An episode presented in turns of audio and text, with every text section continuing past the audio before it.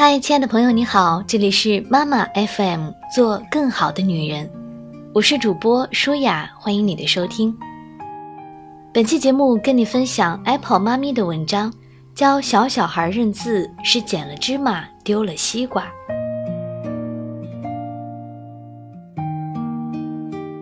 假设你面前有一本儿童读物，有人打开念给你听四五遍，然后合上书本。接着，请你把这个故事复述一遍。也许你能复述出大致情节，但是你能做到一句对白不漏吗？你能做到那些华丽的书面语言都一字不差地重复出来吗？你我都未必能做到，但是相信吗？小小孩可以，可以在专心听家长念了很多遍以后，完整甚至原封不动地复述出整个故事。而这一切竟完全不是刻意背诵的，前提是他还不认识字的话。因为不认字，他看故事书的注意力全部集中在听觉和图片上；因为不认字，他才有机会在学习汉字之前奠定更深厚宽广的语文能力，利用小小孩独有的、将来也不复再会有的语言敏锐和模仿能力。什么是语文能力？认字就算具备语文能力了吗？孩子会讲中文就算语文能力过关了吗？远远不够，语文能力是有程度之分的。中文的博大精深，正是在于浩瀚无限、华丽唯美的书面语言，而绝大多数书面语言，除了发表演说之外，在我们日常口语中是极少会用到的。你日常用语里会说“天空湛蓝如洗”吗？会说“大地绿草如茵”吗？可故事书里就有太多如此漂亮的表达了。如果不是有意熏陶，我们的孩子接触这类书面语言唯一的渠道就是未来的语文课。这也是为什么我们明明讲中文，小时候上语文课还是觉得那么痛苦的原因。书面语言太多太难。太陌生了，而在长长的一生中，唯有在还不认字的幼年阶段，小小孩才可能不分散注意力，才会像学讲话一样，光靠着多听就能够自然习得漂亮的中文书面语言。而这些东西在长大以后，往往要花多几倍的力气，才能在学校语文课上习得。而且课堂上学到的语汇和年幼脑海里已经根深蒂固的语言，哪个更运用自如呢？当家里四岁多还完全不认字的哥哥能够把三十页左右的绘本《小魔怪要上学》绘声绘色的全文复述出来，讲给两岁多的弟弟听时，我讶异的无以复加。和弟弟一起躺在床上，我听着哥哥的故事娓娓道来。心地善良的小魔怪，茂密的森林里，香甜的牛奶米饭，一个个漂亮的形容词，从前，接着，然后，但是，等等，一连串续接词用得恰到好处。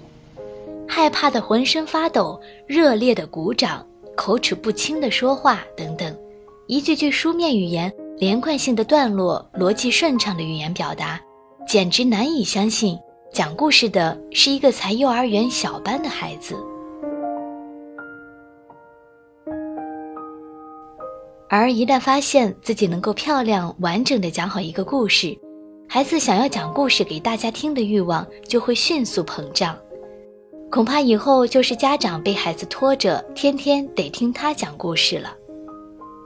孩子做到这些，并非他特别聪明，而只是简单的因为，第一。他每天都可以听妈妈念很多故事书，里面有大量优美的中文词汇。第二，他还不认字，所以他全部的注意力都集中在这些漂亮的语言以及联系到美丽的画面上了。我这样讲，并不是觉得认字不重要，只是有时候我们太过心急，总想着要在学前好几年就去提前灌输孩子学校里才该学的东西。怕孩子输在起跑线上，可事实是，这一份急功近利，有时也许只能在刚入学那会儿给孩子一些优势。从长远来看，孩子的中文脑袋，或者说孩子的书面语言能力、语汇丰富程度、表达能力，才是更长远的竞争力啊！并且，也只有尊重幼儿自身的智力感官发展规律，在合适的时间学习合适的东西，才能事半功倍。我又要做这个类比了。假设有两个小朋友，一个三岁，一个六岁。一起学认字，哪个会学得更快更好呢？答案无疑是六岁的小朋友，因为六岁小朋友的自主学习能力、专注能力、记忆力都完胜三岁小朋友。特别是对于认字这样枯燥的事情来说，可如果说同样是这两个小朋友一起听大量优美的中文书面语言，哪个更乐于模仿，更容易耳濡目染、映入脑海呢？答案恐怕是三岁的小朋友啊，就像小小孩短短两三年就能学会复杂的中文口语表达一样，他们也可以用同样的方法习得优美的书面语言。所以，当你听到孩子无意识下演讲出来的故事比你用的词还要漂亮、华丽、完整的时候，千万不要惊讶，因为他们的强项本就是模仿听到的东西直接拷贝出来。否则，他们不可能学会说话。而我们成人则是靠认字、阅读、消化理解，再转换成语言，多了好几个环节。事实上，不要急于认字，不是 Apple 妈咪自己说出来的，早在半个世纪前就有了这样的呼声。一九六八年，美国内华达州一位叫伊迪丝的三岁小女孩告诉妈妈。她认识礼品盒上 “open” 第一个字母 “o”，这位妈妈非常吃惊，问她怎么认识的。伊迪丝说：“是薇拉小姐教的。”这位母亲表扬了女儿之后，一纸诉状把薇拉小姐所在的劳拉三世幼儿园告上了法庭，理由是该幼儿园剥夺了伊迪丝的想象力。因为他的女儿在认识 “o” 之前，能把 “o” 说成苹果、太阳、足球、鸟蛋之类的圆形东西。然而，自从劳拉三世幼儿园教他识读了二十六个字母，伊迪丝便失去了这种能力。他要求该幼儿园对这种后果负责，赔偿伊迪丝精神伤残费一千万美元。诉状递上之后，在内华达立刻掀起了轩然大波。劳拉三世幼儿园认为这位母亲疯了，一些家长也认为她有点小题大做，他的律师也不同意他的做法，认为这场官司是浪费精力。然而，这位母亲坚持要把这场官司打下来，哪怕倾家荡产。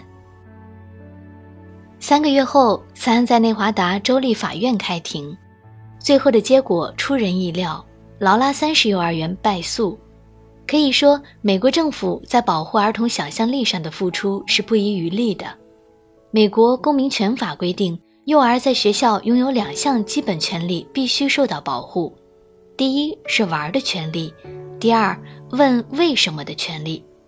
也许正是因为所有这些保护措施以及坚决抵制超前教育的态度，才使美国在科技创新方面始终走在了世界的前列。也是美国出现了比其他国家多得多的年轻百万富翁。然而，目前在国内看看我们周遭的情况，却是截然相反。幼儿园的孩子都在上认字和拼音的课外班了，更有甚者，未满周岁的孩子，父母就在家里挂满了字卡，带着孩子一个个认。最好孩子一会讲话就能同步认字和阅读了，这是何等拔苗助长的节奏啊！教养一个孩子就跟建一座高楼一样，地基打得越深，将来的楼就可以建得越高越稳。如果我们争的只是一时之短长，那么确实没打地基，直接先开始造房子的人，肯定已经可以看到不少成果物。而在专心打地基的朋友，可能一时什么收获都看不到。但那又怎样呢？我们在意的究竟是一时。还是孩子更长远的发展呢？就语文能力这件事情来说，给小小孩听大量的故事书，接触大量的中文语汇和表达，让孩子充分浸润在优美的中文书面语言里，就是打地基。至于什么时候开始造房子，我的想法是，等一等，再等一等，能晚则晚。晚到什么时候呢？晚到孩子自己要求想造房子的时候。会有那么一天吗？我觉得肯定会有，如果地基打得够深的话。家里已经听过几百本中文故事书的哥哥，常常会主动问我某个汉字怎么读。有时候故事书里看到自己认识的某个字，就会很兴奋，然后问我前面和后面的字分别是什么。这种时候，我会认真回答他的问题，但却不再刻意多灌输他其他汉字。我的小私心是，希望他再晚一些认字。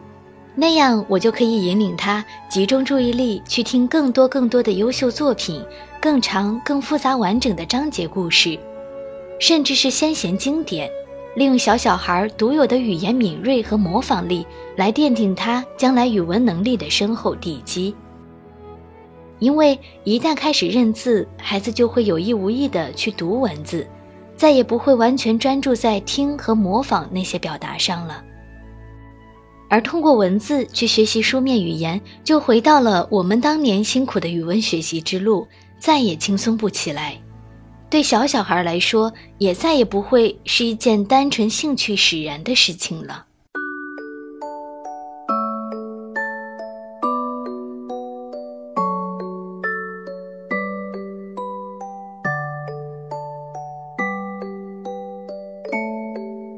以上就是本期节目的全部内容。感谢你听到这里，我是主播舒雅。如果你还想聆听更多的精彩节目，欢迎在微信公众账号中搜索“妈妈 FM”，关注之后即可收听。好了，这期节目就到这里，我们下期再见吧。